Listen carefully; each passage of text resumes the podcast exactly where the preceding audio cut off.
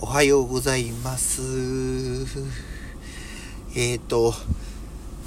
朝3時半過ぎにね、収録ボタンを押してみました。昨日、今日が23日の木曜日なんですけど、昨日ちょっとですね、夕方収録ができなくて、えー今日の、今日のこの朝の収録は、まあ昨日の分っていう感じで、えー話していこうかなというふうに思います。えー昨日はですね、まあ、あの、朝から、あ小松菜の収穫作業ですね。いわゆる、まあ、小松菜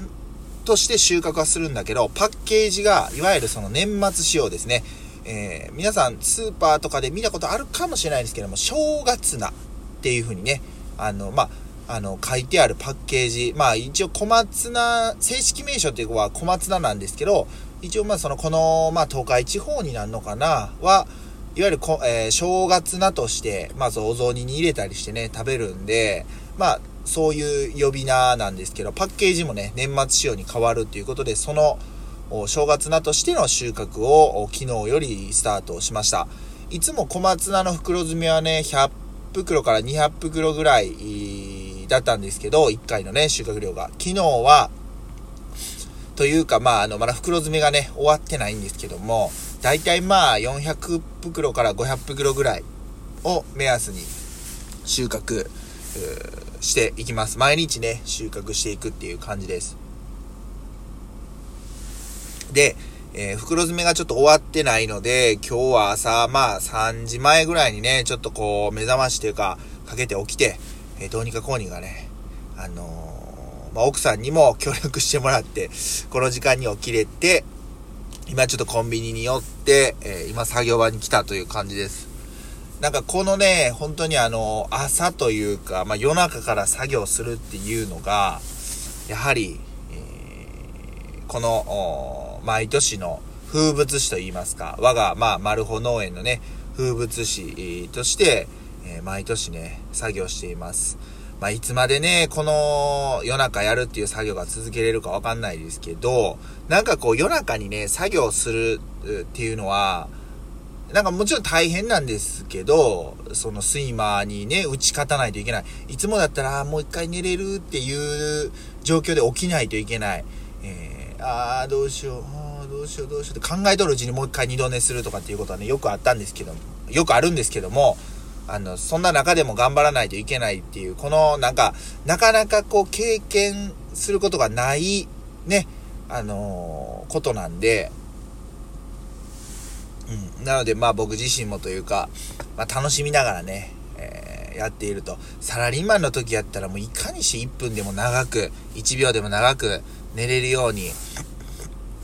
ていう風なこと考えてましたけど今はね全然こう、うん。まあ、自営業なんでまあいつまででも寝ようと思ったら寝れるし、えーいつまででも働こうと思ったら働けるっていうねこのなんかあのー 自分との戦いみたいな感じでね、日々過ごしております。で、小松菜の成長自体はね、やっぱり去年に比べると、ちょっとゆっくりっていうのもあるし、作業量をね、えーちょっと分散化させてるっていうのも、種まき時期を去年よりも細かくずらしていったんで、なので、ピークはね、去年みたいな感じの作業量はないかなと思います。去年の作業量がまあ10としたら、今年はまあ6ぐらい、5か6ぐらいですね。はい。の作業量かなというふうに思ってます。その分もちろんあの売り上げ自体もね、ぶっちゃけね、去年のね、12月の16日から12月末までの売り上げでな、売り上げでなって言ってまました。まあそのね、100万以上あったんですけど、ちょっと今年というか今期は、あーいかないなというふうに思ってますね。へーってな感じで。まああのこういう日がね、これから、まあ今日が23日じゃない、まあ1週間ぐらい続いていくっていう感じになるんですけど、まあ無理のない程度にね、えーやっていけたらいいかなというふうに思ってます。週末かなりね、えーまあ全国的にはと思うんですけど、ぐっと冷え込みますね。え金曜日までは、今日明日は、今日明日土曜日までか、は10度以上最高気温があるんですけど、日曜日以降がですね、もう4度とかそんな感じの最高気温でした。なのでぐっとね、冷え込むと思うんで、もしまだ例えばですけど、スタッドレス変えられてない方、あと、あの、年末絶対ね、混みますよね。あの、洗車、車の。洗車機とかもう激混み。あれ、これガソリンの特売日じゃないのに、なんでこんな並んどんやと洗車機の列っていうね。はい。なので、まあ、早めにね、あのー、洗っておいた方がええんちゃうかなというふうに思います。うん。まあ、言うてもね、わざわざ混む時に僕行くんあんま嫌なんで、まあ、もうどうせ洗うんやったら、ね、早めに洗車機なんて、どのコースで、あのね、綺麗にするコースであっても、10分も多分かからないと思うんで、早めにね、やっておいた方がいいんちゃうかなと思ってます。まあ、あと、あ、あと、まあ、その、まだね、正式に発表はしてないんですけど、その31日にね、ちょっと焼き芋屋さんやれたらいいなというふうに思いますね。まあちょっとね、その30、えー、31日で1日と、まあ友人がね、あの、焼き芋やってる、まあビニレージで、まあ、コーヒースタンドをやるっていうね、段取りで、えー、動いているんですけど、まあ、僕もね、その31日ぐらいは、ちょっと便乗できたらいいかなというふうに思ったりもしております。まあね、やっぱり、あの、まあ、なんで31日やねんっていうことなんですけど、まあ、30日まではね、目いっぱい作業してるんで、31日に、えっ、と、一回営業して、えー、終わりっていう感じでね、思ってます。はい。まあね、今日ちょっと、あのー、収録自体、収録時間自体は短いんですけども、この辺りでね、えー、昨日の分の放送としてね、や、終わりたいと思います。あ、ほんで、でね、えっ、ー、と、皆さん、あのまあ、まあ、ラジオでね、ちょっとおすすめの、あのうんと、ラジオが、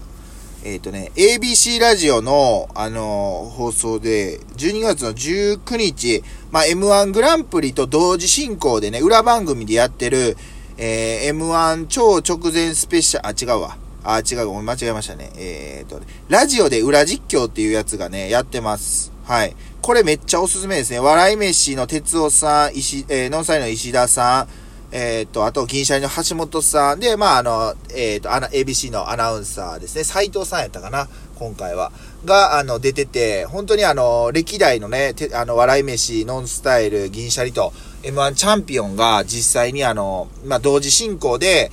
えー、っとね、その、えっ、と、M1 の決勝10組の予選、まあ、決勝、全部ラジオ、あの、ネタでね、あの、音声のみで聞けます。はい。聞けます。で、えっ、ー、と、それに加えて、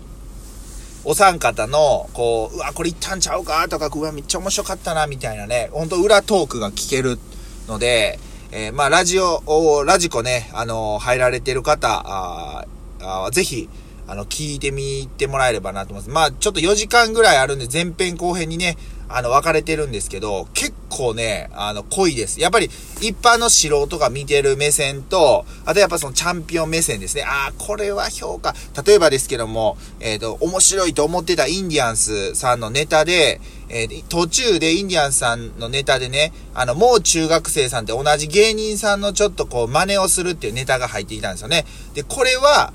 僕からしてみたらすごい面白かったんですけど、けど、そのやっぱプロからしてみると、審査側からしてみると、やっぱりその同業者のネタを出すっていうのは、減点対象になる可能性があるみたいなね。そのラインのスレスレを言ってるみたいな感じの話も聞けたりとかしたんで、ああ、なるほどな、そういうのもあるんやなと思ってましたね。はい。